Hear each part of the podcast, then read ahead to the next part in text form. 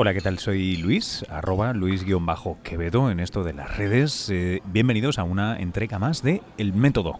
Ya sabéis, un podcast objetivamente personal en el que comparto con vosotros historias y conversaciones con personas con las que creo que tú y yo tenemos algo en común y es una curiosidad por entender un poco mejor este universo que habitamos y nuestro lugar en él. Hay mucha ciencia, hay mucho pensamiento crítico, hay el ocasional artista, escritor, historiador, en fin, un poco de todo. El personaje de hoy es un microbiólogo, en realidad es un biólogo evolutivo, pero por eh, vericuetos del destino ha acabado el tipo siendo clasificado como microbiólogo porque se dedica a la evolución de organismos microbianos. En fin, pero esa es una discusión que tuvimos fuera de micro, así que aquí no tiene mucha cabida. Su nombre es Salvador Almagro Moreno, es eh, ahora un flamante nuevo profesor de la Universidad Central de Florida, después de haber pasado unos cuantos años en Dartmouth, en el frío norte de Estados Unidos, noreste de Estados Unidos. Y bueno, y él va a hablar eh, sobre todo, vamos a conversar sobre su objeto de estudio, que son las bacterias Vibrio, la más famosa de las cuales, por motivos obvios, es Vibrio cholerae, que es la que provoca el cólera de la microbiología, de la ciencia en general, de sus aspectos de salud pública, tal vez alguno político que queda ahí detrás y de cómo vivir la vida, la buena vida científica en Estados Unidos y alrededor del mundo. Creo que Salvador tiene muchas cosas que, que contarnos. Todo eso y si hubiera llevado la guitarra encima os aseguro que nos podía haber dejado embelesados con su flamenqueo. Pero vamos, que no fue el caso. Esto fue una conversación que tuvimos después de entrevistarlo para mi programa de televisión. Ya sabéis, CST, Ciencia, Salud y Tecnología, en el canal NTN 24, a diario media hora, 12 y media, eh, horario de Nueva York. Si queréis, por supuesto, lo enlazaré en las notas del podcast, pero siempre lo podéis encontrar en bit.ly barra CST en vivo. Bueno, eh, antes de arrancar, recordaos que esto es un proyecto... Em, un proyecto por amor al arte, por amor al arte y a la ciencia que hago yo. Podéis encontrar todos los episodios y mucha más información sobre el podcast en elmétodo.fm. Elmétodo.fm. Por cierto, eh, estáis escuchando mucho ruido, lo admito. Es que estoy en el, en el lobby antes de agarrar un avión porque me voy a hacer una cobertura para variar otra vez lejos, así que me voy de Nueva York a Ginebra para un tema de farmacéuticas, os podéis imaginar. Em, así que pido disculpas por el sonido, pero al menos bueno, le damos un poco de textura y de vida real a esto del podcast. Em, dicho esto, encontráis más información en el método.fm. Recordaos que el método es un orgulloso miembro fundador de la red de podcast independientes Cuonda. Encuentra más información en cuonda.com. Si además eres podcaster, puedes encontrar una muy buena proposición de valor para hacer que no solo disfrutes locamente haciendo esto que haces por gusto, sino que además le puedas encontrar eh, algún incentivo económico, más audiencia, en fin, más cosas positivas a esto que haces de un modo tan hedonista. Por último, recordaros que en el método, si os ha gustado, si os gusta esto que estáis escuchando, si seguís el podcast, si os suscribís, por favor, si tuvierais un par de minutos y pudierais pasar por iTunes, iVoox, por vuestro servicio favorito, allá donde, donde estéis suscritos, y dejarnos unas estrellitas, una valoración, una crítica, eh, os estaré eternamente agradecido. Eso me ayuda a que eh, llegue a nuevas orejas y eso se nota semana a semana con las estadísticas que, que, van aumentando de una manera muy sana, muy saludable, pero me gustaría que lo hiciéramos más y para eso tengo que contar contigo. Yo me curro el podcast y te pido a ti, porfa, que lo eh, compartas, que lo compartas en tus redes, en tu Twitter, tu Facebook, donde quieras y sobre todo que nos dejes una bonita valoración, por favor. Ya lo sabes, el método en el método.fm. Voy a arrancar ya la conversación, voy a dejar unos cuantos enlaces al pie. Deciros que eh, esta es una de esas conversaciones que realmente queda muy restringida por, porque no quiero que dure el podcast 90 eh, minutos. Pero con, Salvador, eh, en fin, podríamos estar hablando un huevo y seguro que lo vamos a hacer en breve. Tenemos un proyecto de hacer cosas en Florida de divulgación y yo creo que de ahí se van a derivar uno o una serie de podcasts. En fin, os dejo ya con el Salvador Almagro Moreno. De Cádiz a Nueva Inglaterra, Nueva Inglaterra a Florida, todo por el cólera. Salvador, bienvenido. Hola, muchas gracias por invitarme, Luis. Eh, cuéntanos, Cuéntanos tu, biopic eh, corta, en, el elevator pitch de tu biopic. ¿Cómo, ¿Cómo ha sido tu historia desde España hasta, hasta ahora mismo Manhattan? Bueno, yo, yo, yo soy andaluz, yo nací en Su Majestad Cádiz eh, y me, saqué la licenciatura en biología, bueno, en biología evolutiva en la Universidad de Granada y cuando me gradué mm, me mudé a Irlanda donde me saqué el máster en biotecnología y, justo cuando empecé el doctorado en microbiología en la University College Cork en el sur de Irlanda, mi directora de tesis eh, encontró un trabajo en los Estados Unidos. Entonces, literalmente a los tres meses de empezar doctorado, nos vinimos aquí eh, yo y dos compañeras más del laboratorio y Mm, cuando nos mudamos a los Estados Unidos, acabé el doctorado y ya me decidí quedar en los Estados Unidos. Hice un postdoctorado en el Dartmouth College, en, el frío New Hampshire. Oye, ¿cómo, ¿cómo, lo hace un gaditano para sobrevivir, supongo que una pila de años, a, unas condiciones eh, poco menos que extremas, ¿no? Sí, bueno, el, calefactor lo pone uno así a, tope.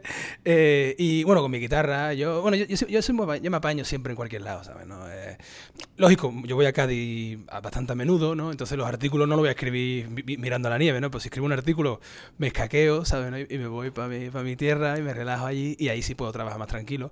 Pero también lo bueno que tiene es que te permite eh, concentrarte, ¿no? Porque eh, es un sitio pequeñito, una, universidad, de élite y me ha permitido realmente eh, dedicarme a lo que me tiene que dedicar en el momento en el que me, lo tiene que dedicar. Ahora eso sí, ya, ya, se acabó y ahora puedo, quiero intentar estar en, un sitio un poquito más, más conforme a mi manera de ser y a mi apreciación por el calorcito. Em, te has podido dedicar a lo que te tenías que dedicar, que es el cólera. Dame, dame las bases, porfa. ¿Qué, ¿Qué es el cólera? Y por qué nos preocupa. Y luego tal vez podemos entrar en temas históricos y tal. Pero, ¿cólera qué es? Bueno, la, enfermedad, cólera, eh, es una diarrea masiva que suele causar la, muerte en un día, dos días, por deshidratación. Está causada por una bacteria marina que se llama Vibrio cholerae. Eh, y yo me dedico a, entender a, a, la familia de los vibrios, vibrionáceos. Yo, estudio varios vibrionáceos, lógicamente mi, favorito, entre comillas, es la que causa el cólera, pero varios de ellos, y lo que lo hace, muy interesante es que la mayoría de, los vibrios son, viven en el mar y algunos, entre ellos algunos de los que algunos del grupo Vibrio cholerae que pueden causar la enfermedad en humanos. Y una vez que consumes agua contaminada con ese pequeño grupito eh, colonizan el intestino y te causan una diarrea masiva que te puede llevar a la muerte una cosa que siempre me ha sorprendido a mí del cólera como enfermedad es saber que su bacteria naturalmente vive en los océanos. Pues la última vez que miré, yo no tengo agallas ni escamas. Em, ¿Cómo es esa relación entre una bacteria naturalmente marina y tú o yo? Bueno, una cosa que, digamos, porque no la encontramos en nuestro día a día, es que la mayoría de los seres humanos no tienen acceso a agua potable.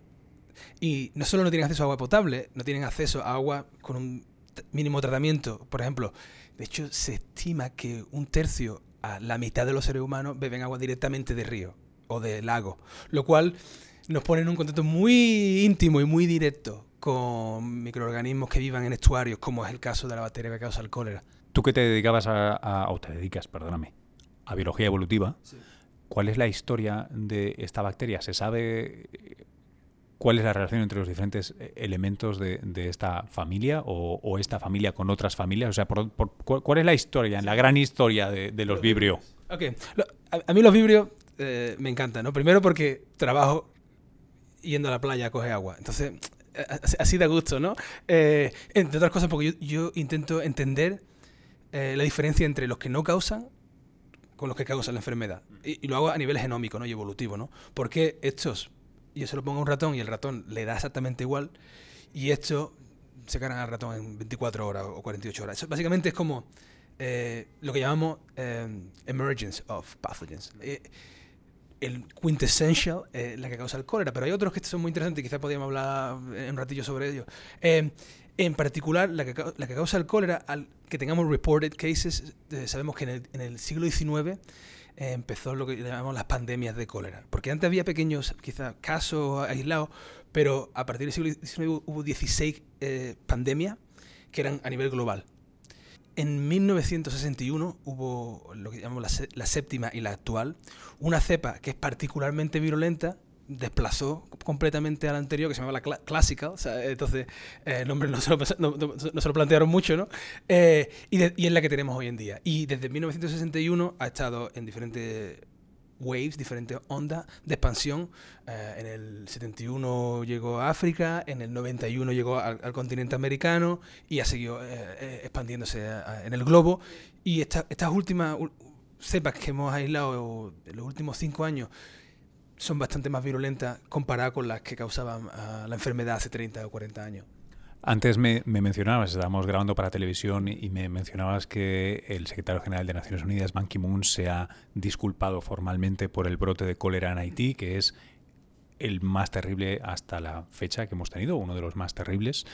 ¿Es, esta cepa que dices la que, la que está también en, Haití? Sí, de, hecho la que está en Haití es, bastante... Eh, es de las peores que hemos tenido. ¿Cómo puede ser eso? Perdóname, te estructuro bien la pregunta. La diferencia entre las vibrios que son infectivas, que infectan a personas y que causan estas diarreas eh, terribles o incluso las tan terribles que te matan en apenas 24 horas y las que no, ¿es eh, genómica o son plásmidos que se pasan de unas a otras y que están dentro de la familia? ¿Cómo funciona a nivel genómico estrictamente?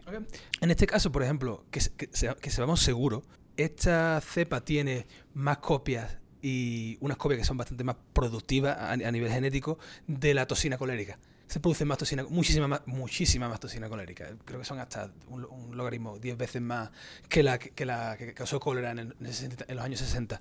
Entonces, claro, lógicamente, cuanta más toxina colérica produzca, que es lo que causa la diarrea, más, más diarrea causa, más rápido se deshidrata el paciente, más fácilmente es que no le dé tiempo de llegar al hospital y ser tratado ya que tengo un biólogo evolutivo delante, ¿para qué sirve la toxina colérica cuando no estás eh, haciendo que alguien se vaya por la pata adelante? Esa pregunta es quintessential eh, de lo que me interesa a mí, ¿no? Porque a mí, como te comentaba, ¿no? Me interesa entender desde el punto de vista evolutivo por qué una bacteria, o sea, what's the point, de, qué te vale este tipo de cosas. Y esta es una de las que no sabemos muy bien eh, de qué le puede valer en el medio ambiente. Propusimos en un Nature Reviews hace unos años que Ah, la toxina colérica, bueno, voy a, dar un pasito para atrás, ¿no? La toxina colérica eh, es, digamos, como un osmoregulador. Que lo que hace es que bombea sales al lumen intestinal eh, y previene que esas sales entren, vuelvan a entrar. Entonces, claro, por osmosis de toda la vida, ¿no? Eh, que lo estudiamos en el bachillerato, si hay un gradiente grande, hay dos, hay, dos, posibilidades. Si hay muchas sales en el punto A y pocas en el punto B, o las sales en A vuelven a B y la toxina colérica no permite eso, o agua de A diluye el, perdón, agua de B diluye A. Entonces, en este caso se diluyen las sales en el lumen. ¿Qué pasa? Que si tú tienes dilución de sales en el lumen, suena muy teórico, pragmáticamente lo que tiene es una diarrea masiva. Eso es lo que hace la toxina colérica. Solo para estar seguro que lo he entendido bien. Es decir, que esta bacteria secreta esta toxina y esta toxina lo que consigue es que las células que forman tu intestino, digamos, expulsen sal hacia el hueco del intestino, el, espacio vacío, y entonces todos sabemos lo que pasa, ¿no? Tiene que haber el, mismo equilibrio, la misma concentración. El mundo quiere que haya la misma concentración de sal en dos sitios que están porosamente conectados. Entonces, o bien esa sal regresa al intestino de alguna manera, y tú dices que esa toxina lo bloquea, o bien ese mismo intestino que ha echado la sal hacia afuera va a tener que echar a continuación agua. Ah, exactamente. Como, como se suele decir, la naturaleza odia los gradientes.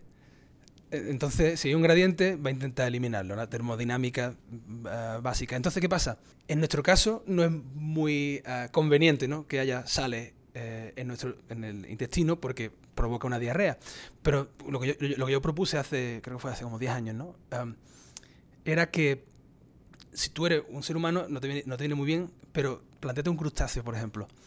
Un crustáceo, el 60% de la energía va, va dedicada a sacar sales, porque todo lo que come es más salado que su linfa, que su sangre, ¿no? Entre comillas, ¿no? No tiene sangre, tiene linfa.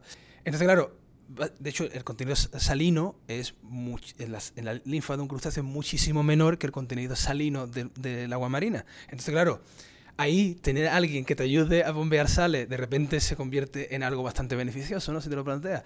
Entonces, claro, de hecho, mmm, Vibrio cólera se encuentra asociado a las no sé si una traducción, gills, a las agallas, pero no son agallas, de los crustáceos, de determinados, de pequeños crustáceos que se encuentran en la estructura que se llaman copépodos. Entonces, justamente se encuentran en el sitio por donde expulsan sales. yo propuse, uh, back in the day, que a lo mejor la toxina colérica establece una simbiosis. O sea, la bacteria que causa el cólera establece una simbiosis con esos crustáceos. Los crustáceos producen quitina, lo cual la bacteria que causa el cólera lo devora felizmente y la bacteria que causa el cólera produce una toxina para nosotros, porque toxina es un término relativo, que le permite bombear sales de una manera hipereficiente, con lo cual disminuyendo la tasa metabólica que tienen que dedicar al bombeo de sales. Entonces, claro, todo es como Alice en el País de las Maravillas, ¿no? Eh, no, hay nada, no hay nada absoluto. Eh, lo que para nosotros puede ser un patógeno, para un crustáceo puede ser un simbionte súper encantador. Oye, eh, otra cosa que se me estaba ocurriendo, una pregunta que igual es muy bruta, pero cuando estabas describiendo el funcionamiento de la toxina en, tu intestino o mi intestino, eh, de repente me planteaba, claro, la terapia siempre es hidrátalo, hidrátalo, hidrátalo, ¿para qué? Porque está perdiendo líquidos, ¿no? El paciente. Si, pusiera, si pudiéramos de alguna manera meterle eh, muchas sales en el lumen del intestino, ¿bloquearíamos la función de la toxina colérica? Mm, no, no, no, porque la, toxina... Una vez que entra en la célula, la célula se, se, bloquea, entre comillas, y lo único que va a hacer es bombear sale fuera. Abre una serie de poros y, y, y, no, no es como un intercambio. que ya me has dado sales, me quedo tranquila. No, no, no, no. más todavía. Exacto. Entonces es simplemente la célula eh, es, como, es como poseída, ¿no? Por, la, por ponerlo de una manera, por la toxina. Entonces sigue bombeando uh, sale hasta que básicamente el paciente se muere de deshidratación. Porque siguen las sales, sigue el agua, un ciclo, un círculo vicioso que acaba con la muerte del paciente. Me dices que hace una década que planteaste esto. ¿Qué ha pasado en los 10 años eh, de, medio? Hombre, eh, es que lo, complicado es encontrar, y es una de las cosas que me interesa mucho cuando empiece mi laboratorio ahora, ¿no? Un ecosistema eh, es muy fácil de subestimar. Porque lo que yo digo, ah, bueno, esto es una bacteria y un crustáceo. Y eso lo cojo yo en el laboratorio y lo reproduzco good luck. Eh, ¿no? podemos encontrar un punto in vitro, entre comillas, ¿no? en el que yo pueda coger un crustáceo, una bacteria, la bacteria coloniza el crustáceo y no se le vaya de las manos. Porque hay veces que mata el crustáceo, veces que no lo coloniza, o sea, no es, no es tan reproducible como pensábamos. Pero claro, seguro que los científicos somos cabezones, ¿no? Entonces, seguro que conseguimos una manera de reproducirlo, pero quizás tengamos que empezar a añadir factores. Y, o sea, que, no, sea, que no va a ser algo trivial, ¿no? Entre comillas. Mm. Aparte, ah, desde el punto de vista de eh, de funding, por desgracia la ciencia no se mueve a través de curiosidad tanto como debería, ¿no? Algo que sea como, ok, vamos a encontrar la función evolutiva, los orígenes evolutivos de esta toxina. Mm, quizás no sea desde el punto de vista de funding mm, tan interesante como encontremos el origen evolutivo de una bacteria patógena, ¿no? ¿De, qué valen los genes patógenos? No nos importa. Porque a mí, a mí sí me, importa un montón, ¿no? Pero desde el punto de vista más ah, de, funding y de, lo importante es por qué emerge, por qué esta bacteria. Si esto le vale como mm, para establecer una simbiosis, good, pero ¿por qué ha emergido? Yo, yo, yo soy muy partidario, ¿no? De tenemos que entenderlo todo, porque a raíz de, eso, quizás cuando seamos capaces de entender, eh, digamos, la bacteria desde un punto de vista holístico, ¿no? Eh, ¿Por qué pasa esto? No solamente tenemos que entender eh, desde el punto de vista narrow, sino un poquito más, más amplio. Entonces, por ejemplo, este tipo de preguntas creo que nos van a llegar, nos van a llevar en el futuro a, digamos, a, entender cosas que se nos pasaba por la cabeza. Decir, ah, vale, como establece una, una simbiosis con el crustáceo, quizás podríamos tackle el problema de esta manera alternativa, ¿no? Pero claro, hay que ser ingenioso y entonces, claro, eh, en eso estoy ahora mismo, ¿no? Intentando encontrar maneras de justificar, digamos, la, lo que me lleva mi, mi curiosidad. Porque está claro que si en la naturaleza se diera la situación que tú dices, eh, la gran mayoría de crustáceos no deberían morir al asociarse con esta bacteria. Pues si mueren una mayoría, evolutivamente esto es un mal negocio. Entonces sería muy interesante saber, además de por qué viven en un ambiente muy salino, por qué no mueren, ¿no? Porque podrían ser colonizados y morir y no lo hacen. Y tal vez ahí tenemos una vía terapéutica eventual. Exacto. Hay, hay 10.000 posibilidades, digamos, el límite en nuestro ingenio, ¿no?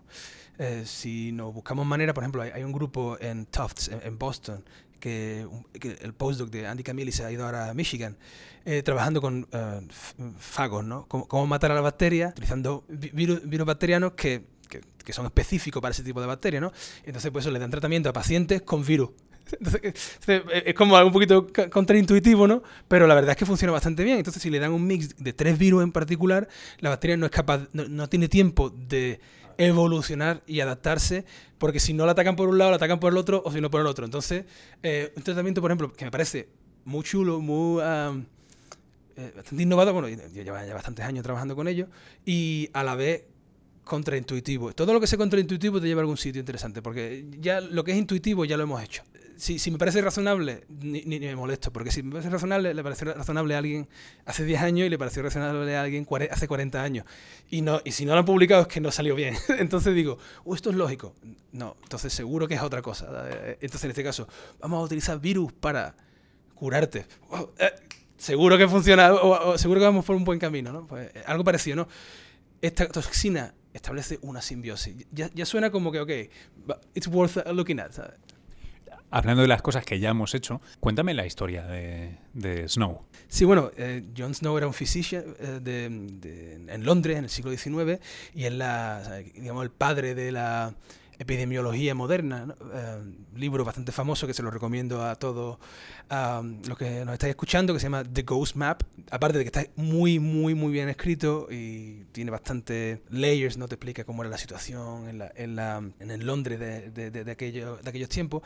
Básicamente te narra la historia de un brote de cólera en, en Londres y cómo Jon Snow, Sherlock Holmes de la bacteria, ¿no? intentó, entender de una manera rigurosa cuál era la causa y cuál era la fuente de, de ese brote de cólera masivo en Londres que se llevó a, miles de, londinenses. Siguiendo su trabajo y a pesar de, digamos, de, lo que lo contradecían, ¿no? de que en ese momento la visión era la enfermedad infecciosa es algo eh, asociado a, la pobreza y es, algo que malos aires, pero bueno, que, es, es, la culpa de ellos, ¿no? Se le llaman la culpa a los pobres, ¿no? Eh, hasta que empezó a morir gente rica, ¿no? Entonces ya ahí empezó ya a preocuparse, ok, yo no me he juntado con ningún pobre últimamente, ¿cómo es que mi primo se ha muerto de cólera? Claro, y Jon Snow empezó a traquear en el mapa de Londres eh, los casos de cólera y utilizando análisis digamos, estadístico un poquito más, eh, de aquella época un poquito más rudimentario, consiguió encontrar, digamos,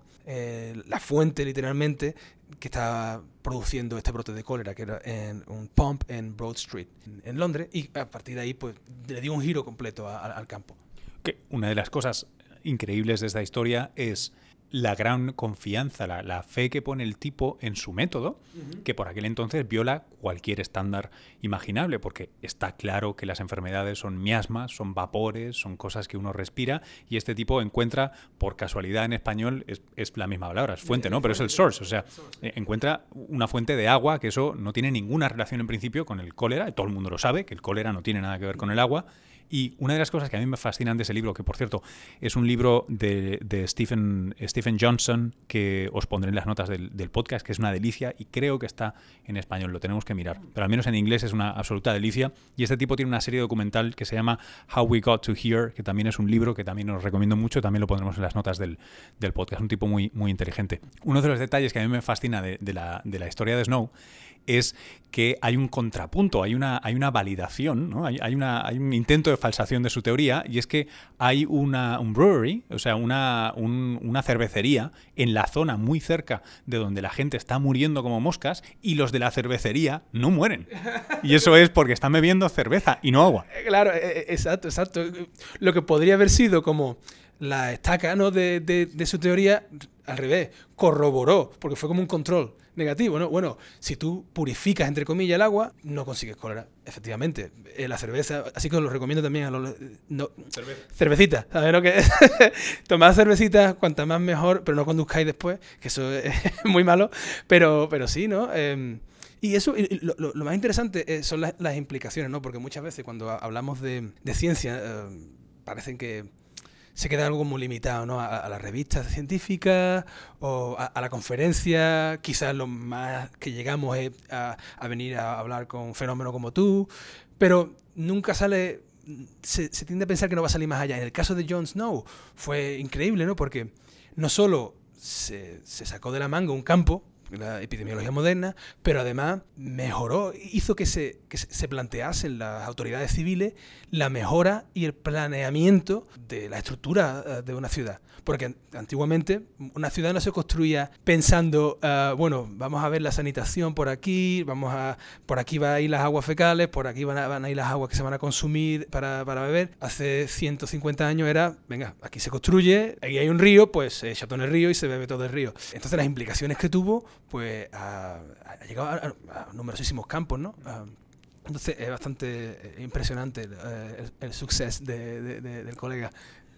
Otra de las cosas que, son muy interesantes y merece la pena reflexionar sobre ellas, que aparece en el libro de, de Johnson, es que a pesar de que Snow tenía razón y dio con, con, esa prueba, eso lo pensamos tú y yo hoy en día. Pero en su momento tardaron unos buenos 20 años en hacerle caso académico, porque en un momento dado la epidemia de cólera pues recede, ¿no? se va y ya está, pero se tarda mucho tiempo en, en hacerle caso y empezar a implementar todas estas medidas y, eso nos sirve para reflexionar hoy día porque, porque tenemos el caso como Haití, ¿no? Por ejemplo. O sea, estamos a 150 años después o más y seguimos teniendo brotes de, cólera, cosa que es que es tremenda y que sin demérito para la investigación tan importante llevada a cabo por la curiosidad, por entender más, etcétera, sobre el cólera, coño, por el camino podíamos haber puesto váteres y, agua potable. Exacto, exacto, exacto, exacto. Em, yo siempre digo que, que, nosotros, que, que, la investigación e, en muchos casos uh, siempre asumimos lo peor. Es decir, si las autoridades fuesen competentes, entre comillas, yo me podría dedicar a la biología evolutiva más, eh, más light, ¿no? Eh, disfrutar de decir, bueno, vamos a entender cómo colonizan crustáceos y punto. Por desgracia, no hace falta mostrar ejemplos de países, pero vamos, la mayoría de los políticos pues no se dedican realmente a lo que deberían de dedicarse. Y no por falta de, medios, ¿no? Pero eh, es por exceso de mansiones, ¿no? en el caso de Haití fue un poquito es más discutible porque hubo, un, un terremoto. Entonces, aún habiendo, aún si hubiese si hubiese habido una, una infraestructura razonable, aún así era posible que un brote de cólera eh, se hubiese extendido, pero quizás no de la manera tan tan tan tan tan tan brutal como se como se llegó a extender en, los últimos seis años. Desde el punto de vista de salud pública, hoy día o mirando los próximos, yo qué sé, cinco años o diez años o algo así, sigue siendo lo más razonable invertir en, en, ¿no? en sanitation, en, en sanidad, en, en agua, en retretes o siendo un poco cínicos, tal vez sale más a cuenta de invertir en, la ciencia y encontrar algo que realmente te permita no perder a los pacientes o no em, de una manera más efectiva, porque visto lo visto, siglo y medio aquí seguimos sin, sin arreglar el tema de, la sanidad. Sí, es decir, em, cómo proveer agua a, la gente, creo que lo, sabemos hacer bastante exactamente. Los romanos ya, ya, tenían una idea bastante... Así que por ahí no me fío yo mucho, ¿sabes? ¿no? Porque podíamos, podíamos haberlo hecho hace dos mil y pico de años y Haiti. Haiti existe, es un buen como, como con lo de Jon Snow el Brewery, ¿no? Hay un control, ¿no? Si pasa Haiti, te demuestro que, que, no, que por ahí no. Una de las cosas que, que, que usualmente no se eh, explica mucho, ¿no? Eh, es que cuando uno hace ciencia, claro, se, se enfoca en una enfermedad en particular. En mi, caso, ¿no? En el caso de los microbiólogos. Pero lo importante es que lo que nosotros hacemos también intentamos estudiar mecanismos que sean aplicables, que sean generales, ¿no? Que sean universales. Entonces, entendiendo el cólera, no solamente entendemos a esta bacteria en particular y a esta enfermedad en particular, pero podemos aplicar el conocimiento que tenemos para otras muchísimas enfermedades. Entonces, eso por un lado, ¿no? Con lo cual, todo lo que aprendamos con cólera es bueno, porque nos permite entender mejor a la bacteria y encontrar maneras alternativas de tratarla, pero además podemos utilizar ese conocimiento y aplicarlo a otras enfermedades como las fiebres tifoideas, como eh, E. coli que coloniza el intestino y causa patogenicidad, la bacteria que causa la peste bubónica, etcétera, etcétera. En el contexto de los últimos tres años, en el que, a pesar de Haití, yo te diré como alguien que está más en la interfaz pública, política, los temas, perdóname, han sido ébola y Zika. Y son virus y además eh, ya no es ébola, es Zika. O sea, ya el funding del ébola, de hecho, el que sobró se usó para el Zika y estamos haciendo las cosas desde el punto de vista de salud pública o de investigación estratégica, terapéutica, francamente mal. O sea, mucho peor de lo que yo me podría pensar. La verdad, mucho peor. Es, es, es bastante. Es acojonante. ¿Vosotros habéis notado de repente que hay menos dinero porque aparece ébola, entonces el dinero se va para allí y déjate a los del cólera de lado? ¿O, o cómo, ha funcionado el último tiempo? O simplemente coméntame, ¿quién de repente os da dinero para, para hacer algo así tan básico? ¿Es solo federal? ¿Hay fundaciones, hay proyectos de ciencia ciudadana interesantes, hay gente que te pueda enviar muestras de su playa y que a ti te pueda eso ir bien. Hombre, me pueden invitar a su playa mejor. que, ahora, llega el invierno. Bueno, yo me voy a Florida, pero bueno, pero bueno, de todas maneras os invito a que me invitéis a vuestra playa a, pegar un bañito. Pero, como comentaba, usualmente los presupuestos de ciencia son reactivos, no proactivos. Lo cual, como científico, me parece, como te he dicho, una cagada de, libro, ¿no? Porque cuando tienes el brote, ya tienes el brote. O sea, eh, por favor, hay, hay gente que nos dedicamos a entender la emergencia de patógenos. ¿Cómo podemos evitar que haya un brote? Ahora creo, creo que ya tenemos suficientes excusas, ¿no? Como señores, por favor, que mira que tenemos, en los últimos 15 años hemos tenido este tipo de enfermedades surgiendo y cuando los investigadores de, de ébola pedían funding, decían, no, pero bueno, esa enfermedad, two years later, oh, que uno en Nueva York la tiene. Claro, coño, sí, por eso te estaban pidiendo funding. Si es que no te estaban pidiendo funding porque se le ha antojado. Hay enfermedades que son poco relevantes y eso pues intentamos no, no, no enfocarnos en esas, sino enfocamos en algunas porque tenemos un cierto grado de expertise, nos dedicamos a esto y, encontramos de, determinados factores que nos hacen plantearnos la posibilidad de que esto puede ser muy serio en el futuro. La gente no estudia el ébola porque no hay, otro, no hay otros virus para estudiar, hay, hay, muchísimos virus. Entonces, y en el caso de Zika lo mismo, no, Zika, bueno, es una cosilla, um, solamente afecta a determinados sitios.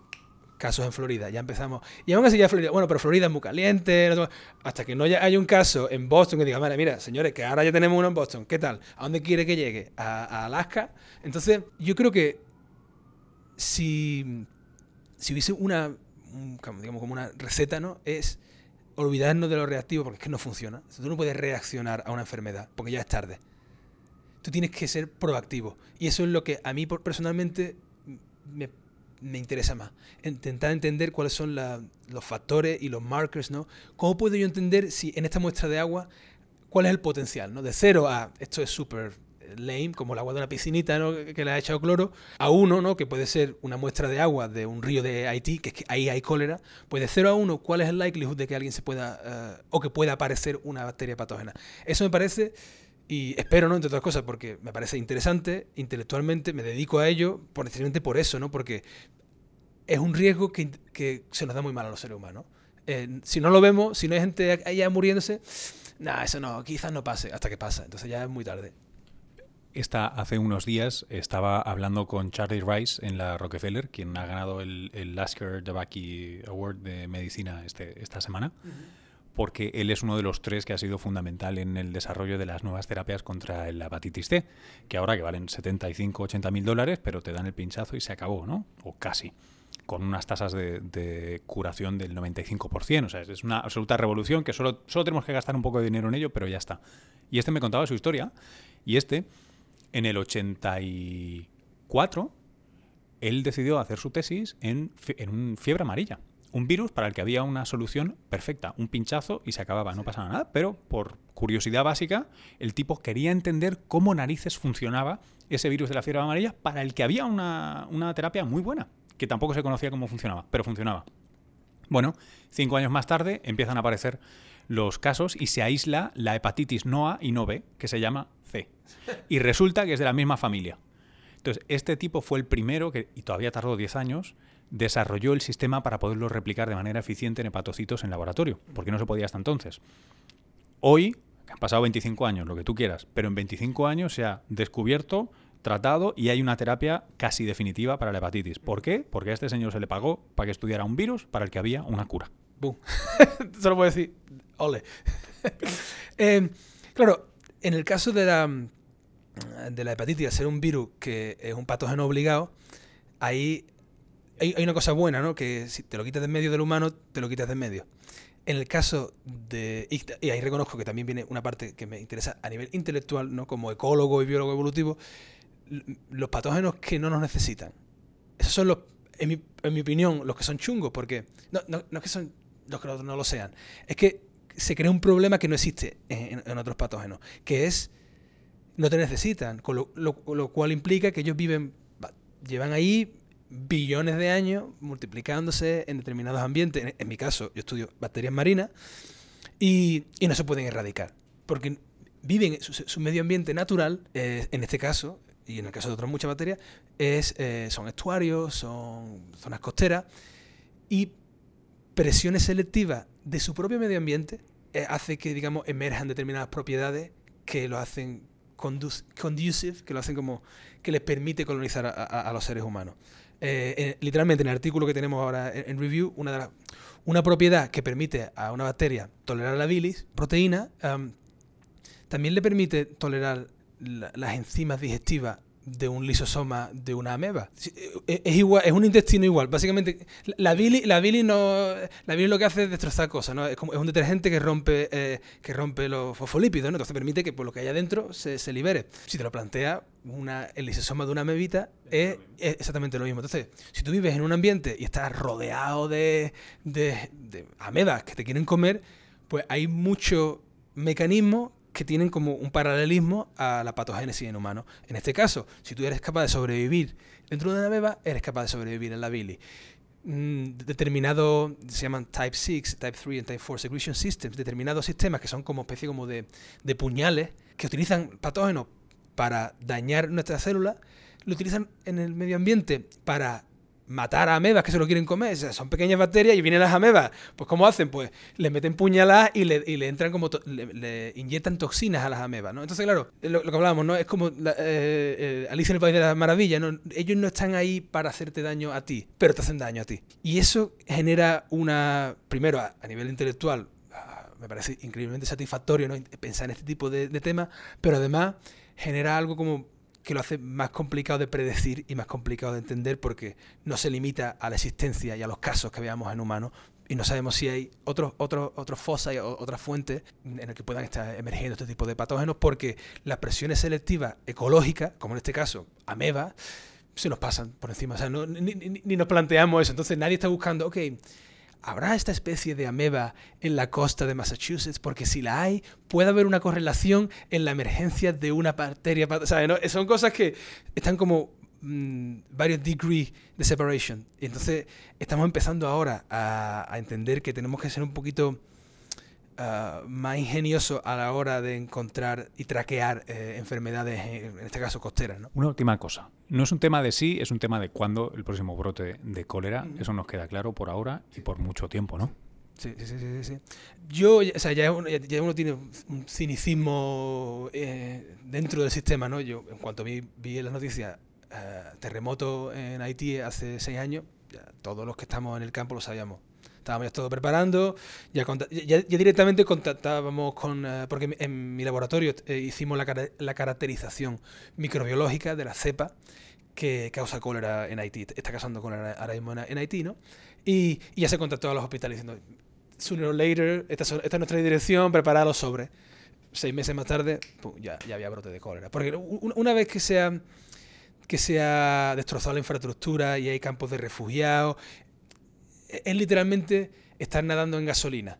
Hace falta una chispita y, la chispita va a aparecer. A lo mejor no aparece, pero eh, la likelihood es bastante grande, ¿no? De que alguien se tire una colilla y la piscina entera se vaya al garete. Entonces, no sabemos dónde, por desgracia, y precisamente eso es lo que me interesa a mí, ¿no? Que, cuáles son las condiciones para que se pueda dar, un brote de cólera y también no entendemos muy bien en qué sitio, una vez que llega, se queda.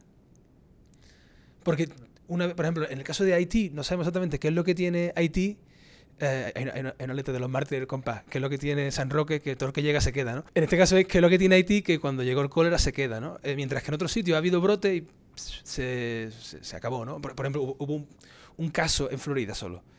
Ha habido casos en México, hubo casos en Dominican Republic y hubo casos en Cuba, pero que sepamos no ha habido un, un outbreak masivo. Pero en Haití ahí se ha quedado y, básicamente hasta que no se mejore la infraestructura de ese país mm, no, no, no, creemos que vaya la cosa a mejorar mucho. ¿Y dónde será el próximo? Pues por desgracia no, no sabemos. Gracias. De nada, a ti.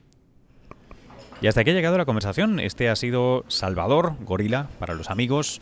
Es ahora profesor en la Universidad Central de Florida. Sabe un montón del cólera y de muchas cosas más. Es uno de esos tipos con los que sabes a qué hora quedas, pero no a qué hora acabas. Fantástica conversación, fantástico intelectual, fantástico científico. Y de verdad, uno de estos tipos que llevando el pasaporte español deja muy alto el pabellón por allá donde va internacionalmente.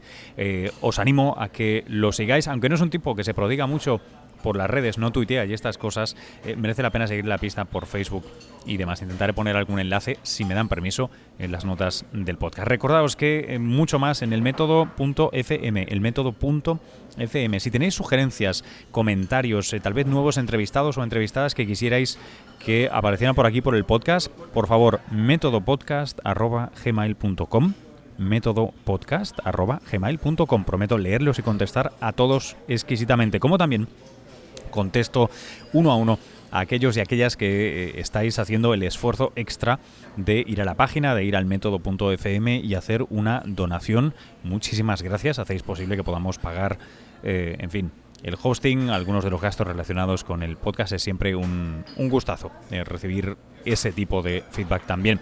Si quieres hacer eso y además quieres hacer otra cosa o en lugar de eso quieres otra cosa, por favor compártelo en Twitter, Facebook, tus redes, eh, pásate por iTunes, iVoox, haznos una valoración. Eso realmente me ayuda mucho a llegar a nuevas personas y, ayudas con ese granito de arena a que semana a semana tengamos eh, más oyentes y eso es un gustazo.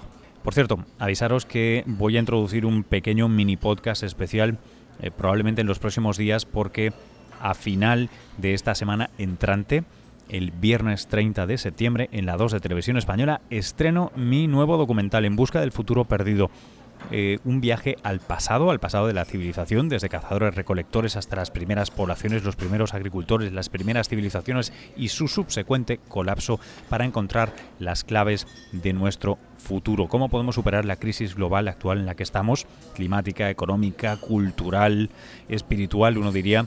Bueno, echando mano de la arqueología, de la historia y de la buena ciencia, podemos sacar muy buenas pistas con las que construir mejores modelos eh, de sociedades, de grupos, cómo relacionarnos, cómo compensar, cómo pensar, cómo solventar problemas, de todo esto y mucho más de una manera narrada, fácil, entretenida, al estilo road movie con Eduard Carbonell, por supuesto, mi mentor y mi, sí, mi mentor científico e intelectual para muchas cosas y también con una eh, nueva compañera de viaje que se ha sumado a nosotros. Eh, ya veréis, os contaré más en la próxima edición. Estrenamos en la 2, en Somos Documental, el 30, viernes por la noche en la 2. No os lo perdáis. Bueno, hasta entonces eh, nos seguimos viendo por las redes. Yo soy Luis Quevedo, arroba Luis-Quevedo. Cierro ya porque me voy a agarrar el avión.